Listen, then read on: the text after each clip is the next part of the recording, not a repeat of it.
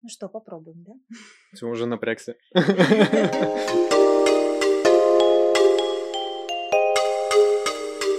Всем привет! Вы слушаете подкаст «Все не как у всех», а веду его я, Катя Зорина.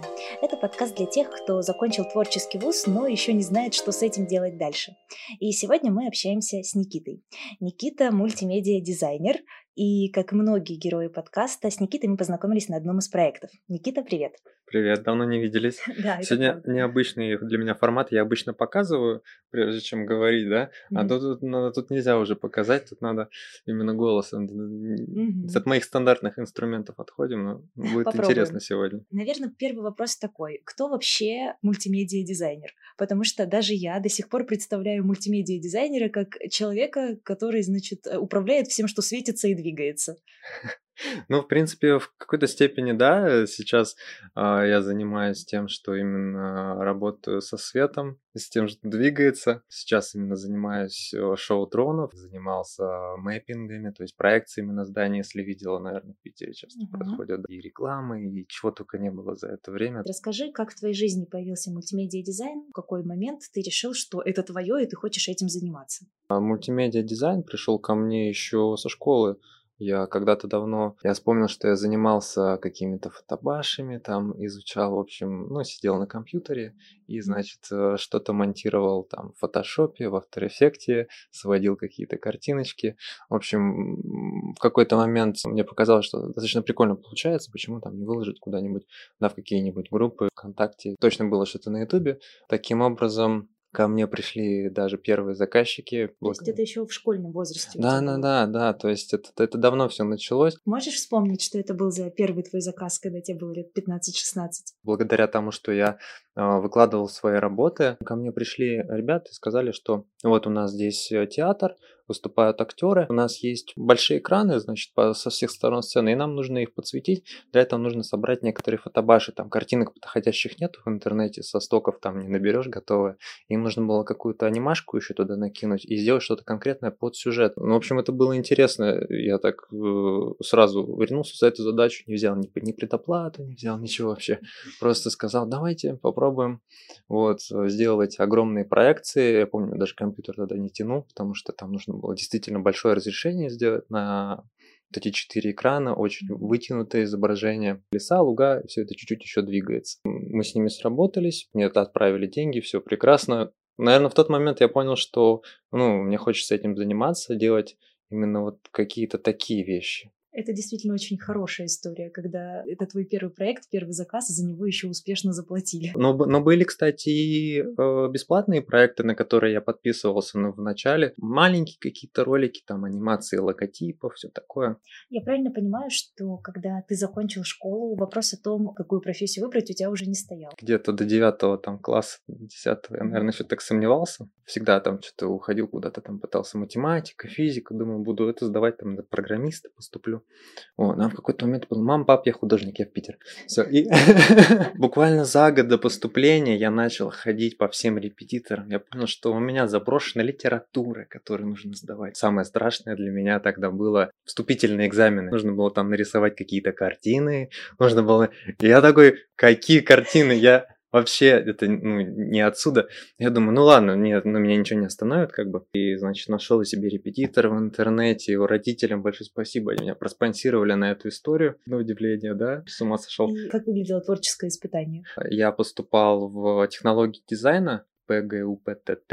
Там был дизайн мультимедиа, институт графического дизайна сейчас там есть. Там даже учат на дизайн компьютерных игр там есть. Сдал неплохо вступительные вот эти экзамены. Типа живопись нужно было сдать. Прям красками? Да, красками, прям красками. Mm-hmm. Нужно было сдать рисунок. Там тоже какой-то натюрморт поставили, тоже, ну там карандашом, в общем, композицию не помню конкретно, какое там здание было по композиции, но, в общем, нужно было тоже что-то такое необычное состряпать. И там, мне кажется, был еще четвертый какой-то экзамен. А, история искусства. Я об этом все узнаю там чуть больше, чем за год до поступления, да, решаюсь.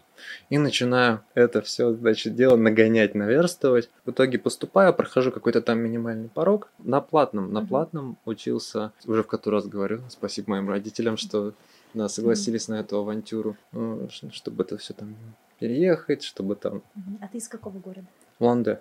Ага. Это Байкал 6 тысяч километров отсюда, представляешь? Mm. Вот с, с другого конца России практически перебрался. Ты помнишь, как родители прореагировали на это, когда ты сказал, что ты не программист, а художник? Да, достаточно спокойно. Я не помню такого, чтобы мне там говорили, ты что там с ума сошел, да, там не, не надо, там вот это. Но они видели, что я этим занимаюсь, то есть, опять же, у меня были какие-то уже свои заказы, и какую-то там денежку я, значит, при, приносил с этих заказов. Да, это очень ценно. На самом да, деле, поддержка да, родителей да. это очень важно. Как бы ты описал свою учебу в институте на профессии мультимедиа-дизайнера? Сколько в этом было творчества, свободы? Сколько было, может быть, чего-то ненужного и скучного? Вот, это было, было все, о чем ты сказала. было и нужно, и не скучно, и, и были очень интересные предметы, и были интересные предметы, которые вообще не пригодились, и были наоборот скучные предметы, которые пригодились. Из, из самого такого э, любопытного, что мне оказалось интересным, это именно рисунок, рисунок с натуры. Очень хороший преподаватель попался Родион Навкатович. Мне кажется, он до сих пор там преподает. Вот если он слушает мой подкаст, привет передаю. Именно рисунок с натуры, анатомию преподавал. Еще так совпало, чтобы он преподавал нам два года. Ну, мне, мне очень нравились эти уроки, они были нереально сложными для меня. Но в итоге я каким-то образом все умудрялся создавать. У меня даже сохранились рисунки какие-то. А, очень мне понравилась живопись. Вот, вот, вот живопись реально пригодилась. То есть нахождение вот цветов, как, как это правильно между собой работает.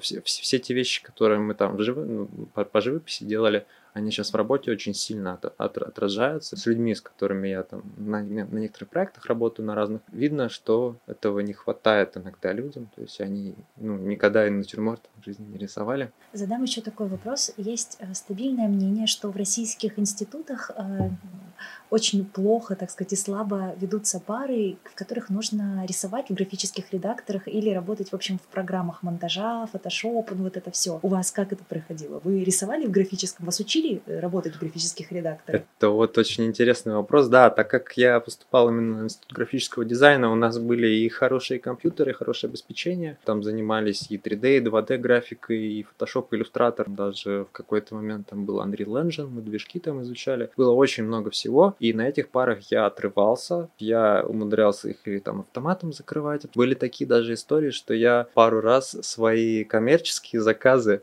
договаривался с преподавателями и сдавал их как итоговые работы. То есть я получал и денежку, и пятерочку. Я даже помню, какие это были проекты. У меня был постоянный заказчик. Раз в год проходило шоу, что-то около двухчасового шоу на льду. И нужно было делать оформление, проекции на экраны. Это, это такой ледовый каток вот, с оркестровой ямой где-то там. И, ну, достаточно продолжительные там были вот эти ролики нестандартные под музыку. Что-то 10 минут контента выдавал, то есть занимало 2-3 недели у меня. То есть какие-то уже такие более крупные заказы уже стали появляться в университете. Вот в университете тебя э, заказчики находили через что? Все так же через YouTube?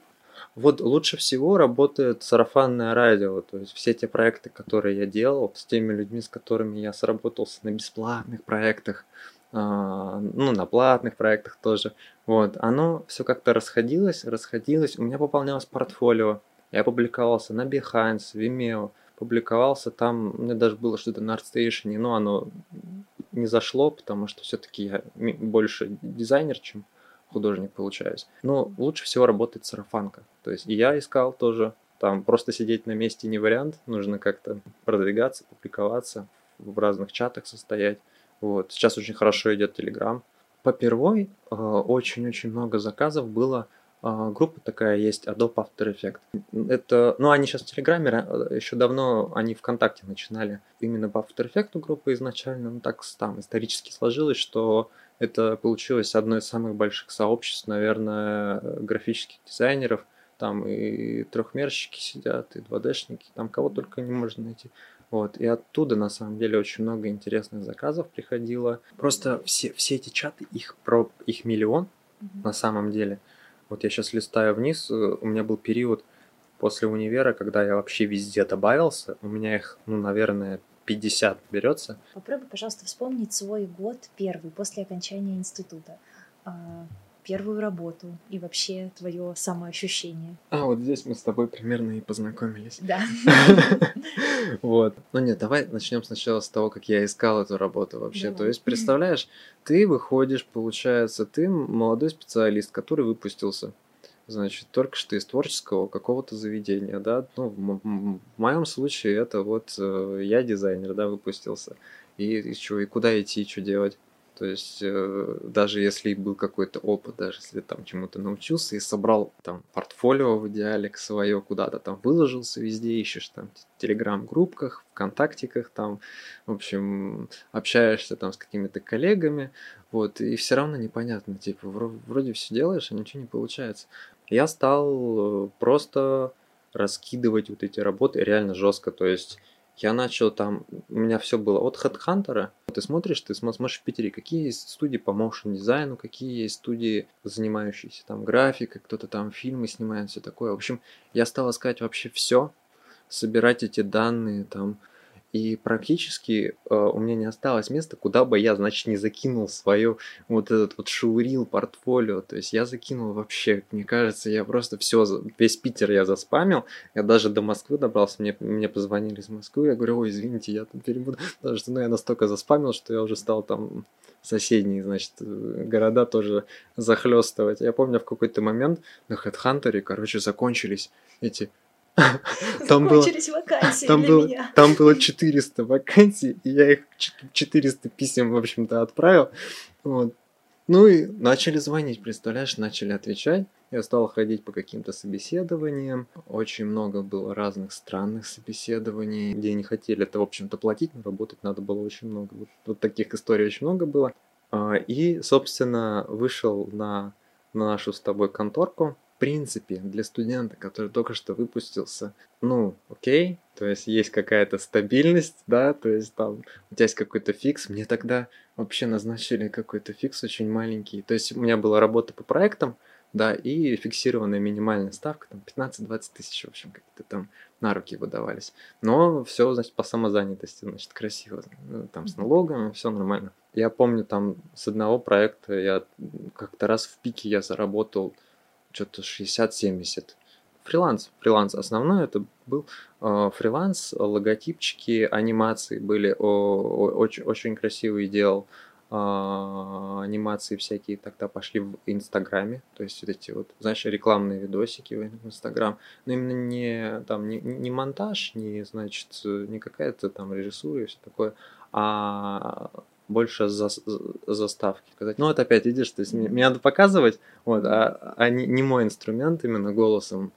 Вот, о, как, как тебе сказать, какие были работы, блин, красивые были работы, что брал все, что было. Очень много инстаграмных всяких видосиков вертикальных, рекламных какие-то были, значит, биржи, криптобиржи, там какой-то, в общем, ну, я даже не хочу, либо говорить, что я этим занимался, ну, и такое было, да, приходил. В принципе, платили достаточно неплохо, там, выше, выше по рынку, чем даже я обычно брал, то есть я такой, о, прекрасно, ну и, ну и ладно, ну и что там занимаетесь, 1xbet, ставки на спорт, ну хорошо, давай. Сейчас петербургский мир э, дизайна знает Никиту как, э, можно сказать, режиссера дронов, да, наверное? О, ну режиссера дронов, наверное, это громко сказано, но так, неплохого, хорошего дизайнера да, шоу. Неплохого, хорошего дизайнера шоу дронов. Вот. А на самом деле, как мне показалось, кроме Никиты и его команды, в Питере этим никто не занимается. Дай бог, если в России еще, да? Мне кажется, в России никто этим не занимается. А если вы видите в небе шоу дронов, скорее всего, это делает Никита и его команда. Расскажи, пожалуйста, э, как от работы в небольшой компании ты пришел к этой точке? Что в какой момент случился перелом? Принципе, вот то, что я рассказывал, то, что я там бесконечно скроил вакансии, искал что-то, оно не останавливалось. Я все равно продолжал искать. И я собирал портфолио, я нарабатывал новые навыки, я перешел, я начал учить другие программы. Ушел там еще чуть больше в программирование. Я много чего изучал. Вот, дальше также апгрейдил портфолио и буквально через полгода, может год, набирают мне по телефону, говорят, здравствуйте, мне, нам понравилось ваше портфолио, мы увидели у вас такие вот работы, ну и выделили, значит, ре- релевантные какие-то теги у меня э, в портфолио. Я тогда из- изучил Гудини, ну, там 3D-программка такая есть, в общем, там есть 3D Max и прочее, вот, вот, в общем, из, из, из этой стези изучил на Гудине, поставил там так, что именно Гудини, видимо, вот они заметили, увидели у меня какие-то релевантные, значит, штуки, которые похожи на то, что они там, а, там какие-то партиклы летают, все такое, ну, частички, значит, в анимациях. И они такие, ну, в общем, давайте попробуем, вот. А, я пришел, прособеседовался, мне рассказали, когда что, рассказали, что вот, мы, значит, прикрутили лампочку к дрону, вот, и э, надо с этим что-то делать. Вот. Ну, мы, у нас уже все как бы получается. Мы, значит, они уже так, тогда делали какие-то анимации. Вот я на это все посмотрел, думаю, ну, можно здесь, наверное, что-то прикольное придумать. В общем, решил попробовать, сделал тестовое задание.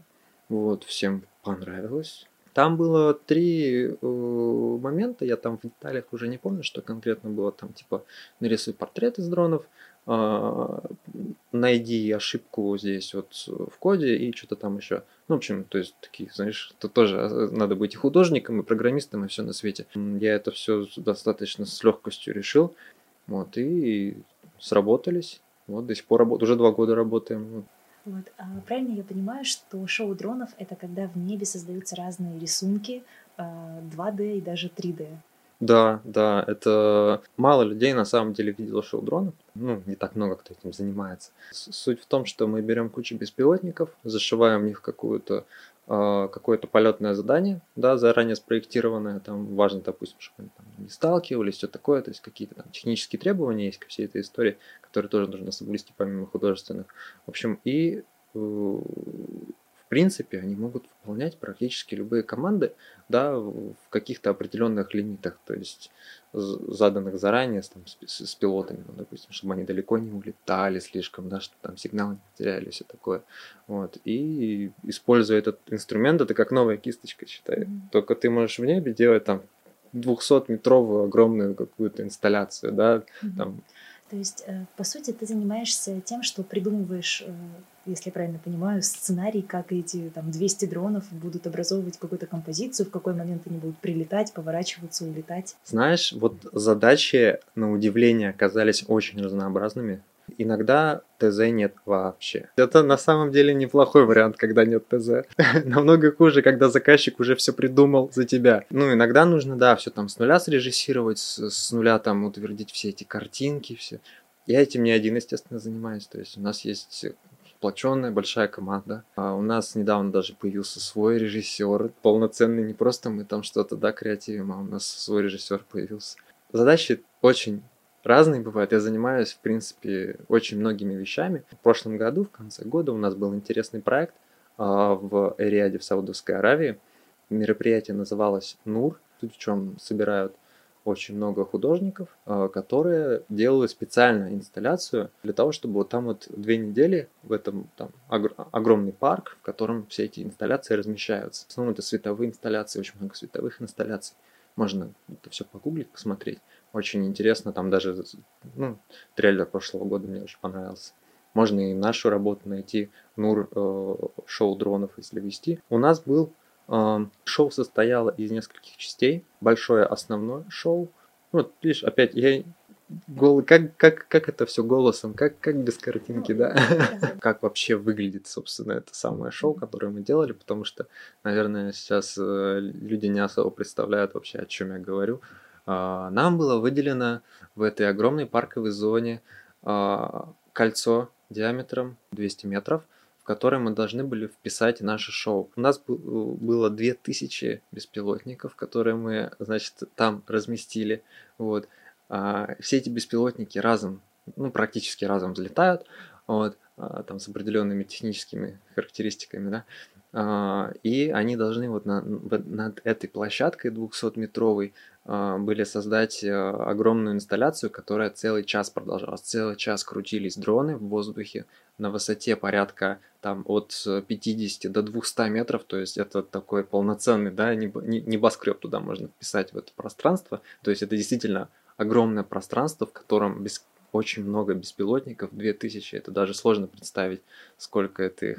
То есть кто, кто вживую этого не видел, то есть 2000 точек размером с небоскреб кружат синхронно в небе, исполняя фигуры. Там были огромные калейдоскопы. В течение часа, да, то есть в течение часа это продолжалось, огромные калейдоскопы, а, ну, знаешь, как вот эта э, игрушка есть, mm-hmm. которую ты там смотришь, там, там значит, всякие, только там были арабские узоры, вот, которые переключались все время там изменялись, как-то двигались, значит, э, под музыку все это было синхронизировано, чтобы там как-то это все в бит попадало, чтобы вот, э, значит, а, атмосфера создавалась. Вот. Очень много в Инстаграме по хэштегу Нуры, там, шоу-дронов можно посмотреть. Это действительно впечатляет, звучит как э, очень сложно и очень круто с технической точки зрения, потому что я знаю, что средний дрон для съемок, ну именно чтобы снимать коптерные съемки, работает в небе 20 минут. А тут целый час звучит как просто что-то мега навороченное. Тут нужно небольшой нюансик. А, у нас э, кон- конкретно в этом шоу, у нас было шоу, где было все время 2000 дронов, а вот в калейдоскопах они сменялись. То есть а, ну, нужно было продумать группы, да, чтобы эти группы еще ну, не, не пересекались, садились вовремя. Мы с моим коллегой вот этот момент очень долго продумывали, как именно а, сменять нам группы так, чтобы это шоу было бесшовным, во-первых, да, чтобы они друг друга подменяли, а, и по хронометражу было максим, максимально долго. Там не ровно час, там меньше получилось, что-то около 50 минут. Вот. Но, в общем, было достаточно эпично. Это только одна из частей шоу, то есть это было каждый день, только успевали перезаряжать аккумуляторы, а, и каждый день взлетать по 2000 аккумуляторов каждый день. Только одни заряжались, другие уже готовы, и, в общем, это бесконечно происходило. Я еще знаю, что ваше шоу дронов, поправь меня, если я не права, попало в книгу рекордов Гиннесса. Да, собственно, вот Нур, про который я рассказывал, а, попала в книгу рекордов. Там вообще на Нуре было зарегистрировано 6 рекордов Гиннесса. Ну, если что, мы сделали только один. вот. Рекорд как самое длительное шоу? Или? А название рекорда было там за хореографию дронов. А, то есть э, самое большое количество беспилотников э, и что-то про хореографию. Mm-hmm. В общем, какая-то там такая была формулировка. В шоу получилось одно из самых таких лучших, зрелищных. Оно было очень сильно привязано к музыке, к цвету а, да, дронов. То есть это все это нужно посмотреть, хотя бы в видео. Я думаю, что мы оставим ссылочку под подкастом. Да, Эриат Нур. А сколько человек работало над этим шоу? Ну, а если говорить только о дизайнерской части, да, работала наша команда. Также был нанят, собственно, художник, которого пригласили, Марк Брикман, а, художник из США. А, он занимался именно там от режиссуры художественной частью. У Марка очень большой опыт. Он делал концерты для Pink Floyd, он, значит, для делал освещение на Empire State Building, у него было шоу интересное, можно посмотреть. Про него даже статья в Википедии есть про Марка. Вот. И он э, со своей командой, которая тоже разбирается вот в 3D. Они делали концепты, то есть когда это вообще первый заказчик, который пришел к нам э, со своими файлами, да, трехмерными мы их открываем, смотрим, э, и ну, у них уже там дроны летают, то есть есть какие-то там базовые, что, конечно, все неправильно, все не так, но это, это, это уже был такой шок, типа, что заказчик пришел со, со своими, значит, значит, 3D Max, они там что-то накрутили, навертели, и прикольно выглядит, очень сочно. Вот, и мы с ними несколько месяцев работали а, и над калейдоскопами, и над основным шоу, которое можно посмотреть. Вот. Э, ну, вообще потрясающий опыт, нереальный. А, там у Марка была команда, наверное, человек 5. Вот, и у, и у нас тоже ну, больше пяти человек, наверное, работало. Сейчас надо посчитать, сколько, сколько там. А, Никита, вопрос про деньги. Если ты представитель компании, которая занимается шоу дронов, которая супер крутая, как кажется, из, да, как я себе представила из твоего рассказа, по крайней мере, вы съездили на супер классное международное шоу. Сколько зарабатывает специалист? по этому дизайну. Ну, скажем так, да, хватает, чтобы, значит, и, и кредит заплатить, и там, и в кафешке посидеть. То есть, э, в принципе, ну, ну, не сказать, что там, да, миллион зарабатываю, да, ну, то есть, э, обычная такая работа моушен дизайнера тебе еще нет 25 лет, ты уже работаешь в супер крутом шоу дронов, твоя команда успела попасть в книгу рекордов Гиннесса, а, у тебя уже есть кредит. Скажи, пожалуйста, это то, о чем ты мечтал? Или в твоих амбициях есть еще больше, есть что-то конкретное? Так, так ли ты себе представлял свою вот э, дизайнерскую жизнь мечты? Вот. Но на, на текущий момент э, это вопрос скорее, от, ответ скорее положительный, потому что это очень увлекательная такая вещь, которая вообще я, я не думал даже, что именно к этому приду. То есть я там думал, что я буду делать шоу, да, какие-то, то есть мне нравилось там вот эти вот мэппинги, там инсталляции какие-то оформлять, очень круто. Но что вот именно к такой технической реализации я приду, я никогда не мог задуматься. И да, мне это очень нравится.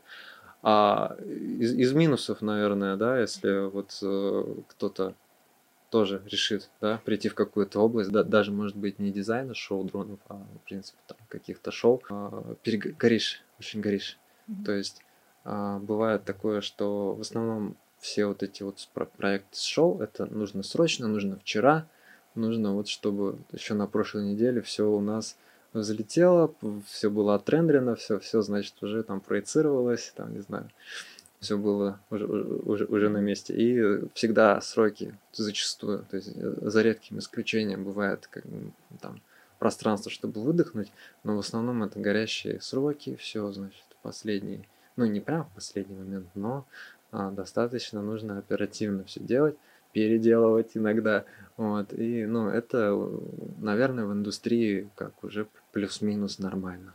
И чем бы я хотел заниматься, там, если смотреть на будущее, да, то есть я, я, я бы хотел поначалу заняться тем, чтобы а, избавиться от вот этого перегорания. То есть само по себе вот это горение это круто. То есть вот этот там драйв какой-то, да, то есть, ну, многие за этим тоже в профессию приходят, и мне это нравится, там, гореть, вот, но перегорать никому не нравится, вот, и, наверное, над этим я буду в ближайшее время работать, вот, и, может быть, в перспективе когда-нибудь приду к какой-то своей небольшой студии какому-то, то есть какие-то свои интересные решения буду предлагать на рынке именно по анимации, Э, даже, может быть, по анимации того же шоу дронов. В конце концов, э, есть компании, у которых есть дроны, но нет анимации.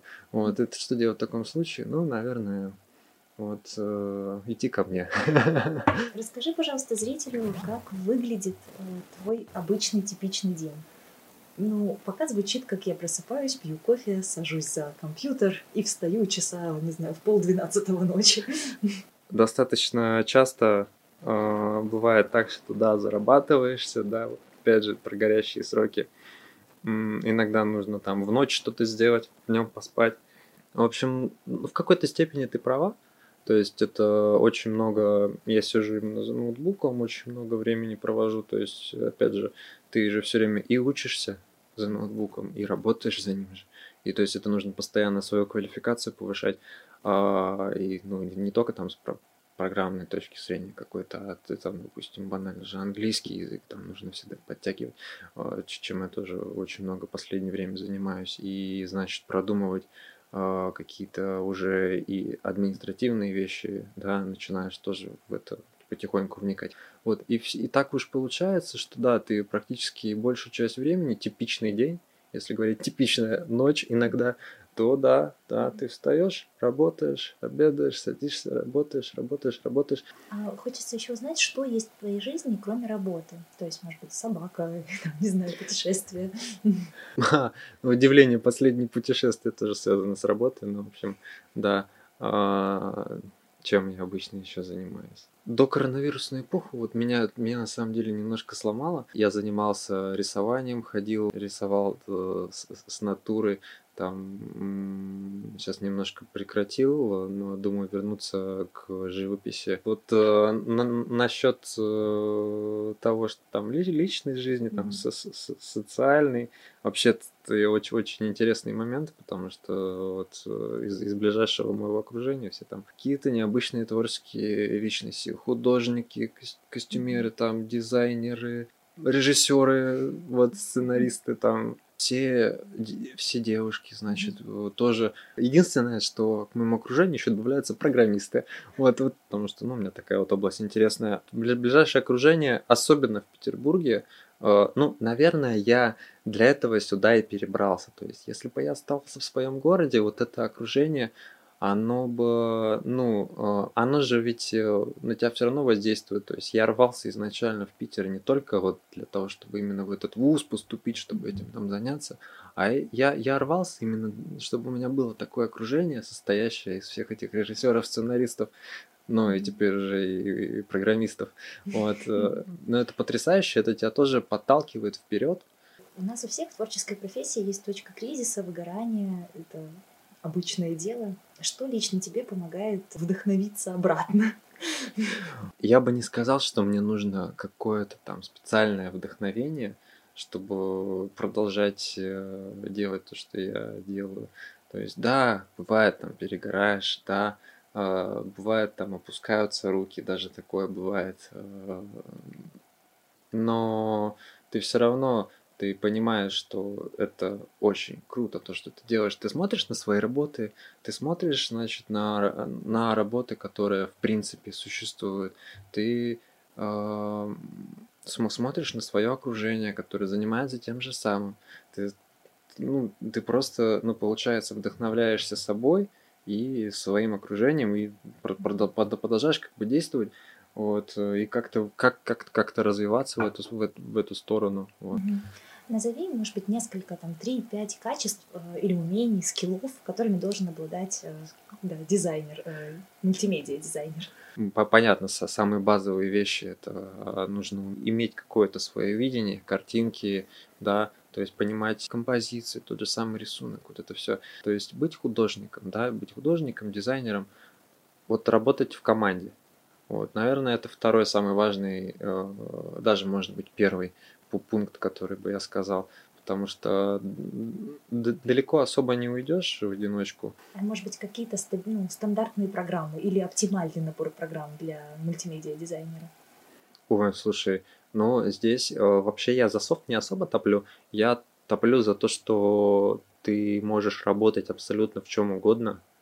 Ты можешь э, выбрать то, что тебе сподручно. Если у тебя в этом получается хороший результат, если ты в этом можешь сделать какую-то красивую визуальную картинку и технически там правильную, которая будет соответствовать там, техническому заданию, то welcome. То есть, да, конечно, это может быть и блендеры, 3D Max, и Houdini, и чем сейчас только не пользуются, а, все идет в ход, все идет в работу, особенно вот в среде motion дизайнеров, насколько я знаю, а, сейчас уже и нейросети подключаются, и то есть неплохо бы уже и это изучать, там какие-то промпт-инженеры начинают появляться. Вот, и то есть все, все инструментарии, хоть кисточкой рисуй, хоть, хоть бери маслом и рисуй, если это будет как бы работать, то почему нет? То есть давайте. Вот, э, то, то, то есть, да, нужно, нужно себя показывать, может быть, э, ходить к тебе на подкасты, чтобы какой-нибудь там режиссер услышал за этот комментарий так, особенно. Спасибо. Реклама такая, да, рекламная пауза. Никита, спасибо большое, что ты сегодня пришел на подкаст. Я знаю, насколько непросто людям, а, дизайнерам, программистам, интровертам а, описывать свою профессию, вообще, в принципе, открываться какому-то тут постороннему режиссеру. За это отдельное спасибо. Я напомню, что вы слушали подкаст «Все не как у всех», и сегодня мы общались с мультимедиа-дизайнером Никитой Перелыгиным. Я думаю, что, как обычно, мы внизу в описании разместим ссылки на полезные телеграм-каналы, а также на шоу, о котором говорил Никита, и, может быть, еще какие-то полезные ресурсы для начинающих мультимедиа-дизайнеров. Подписывайтесь, пожалуйста, на телеграм-канал подкаста, слушайте нас на Яндекс Музыке и Spotify, ставьте лайки, звездочки, это особенно ценно на начальных этапах. И все, всем пока!